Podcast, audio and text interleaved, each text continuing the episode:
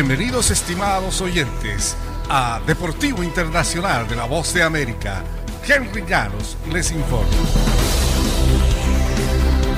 En el fútbol de CONCACAF, cuando se decidió que el partido de hoy viernes en la noche contra México dentro de eliminatorias rumbo al Mundial se disputará en el nuevo TQL Stadium, la Federación de Fútbol de Estados Unidos optó por una ciudad con solo el 3% de población hispana en un estado que es cuadragésimo segundo en cantidad de personas latinas entre los 50 que conforman el país. Cuando hablamos de un encuentro clasificatorio a la Copa Mundial, es muy importante que tengamos una multitud favorable a la escuadra estadounidense y haya o no latinos en las gradas, queremos fanáticos que apoyen al conjunto nacional, declaró el técnico de la selección estadounidense Greg Berhalter.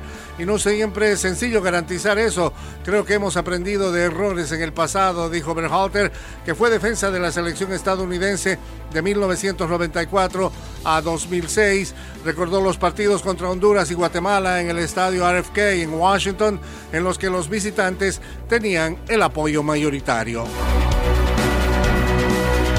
La selección de Brasil se ha convertido el jueves en la primera sudamericana clasificada para la Copa del Mundo que se realizará en poco más de un año en Qatar gracias a una victoria de 1-0 sobre Colombia con un tanto de Lucas Paquetá.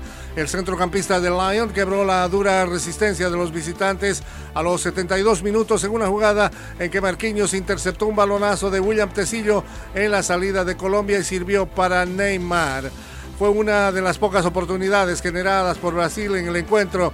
Este es el resultado del gran trabajo que comenzamos hace tiempo, comentó Paquetá. Lloré de felicidad luego del gol por este momento que estoy viviendo en la selección nacional y en mi club, el Lion. Siento mucha alegría por este trabajo bien hecho, dijo el responsable de la victoria de Brasil.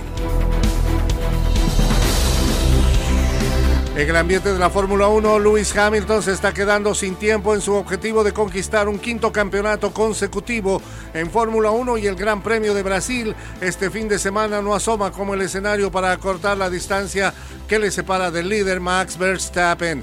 El piloto de Mercedes, siete veces campeón mundial, marcha 19 puntos detrás de su rival de Red Bull con miras a la carrera del domingo, la décimo octava de las 22 válidas de la temporada.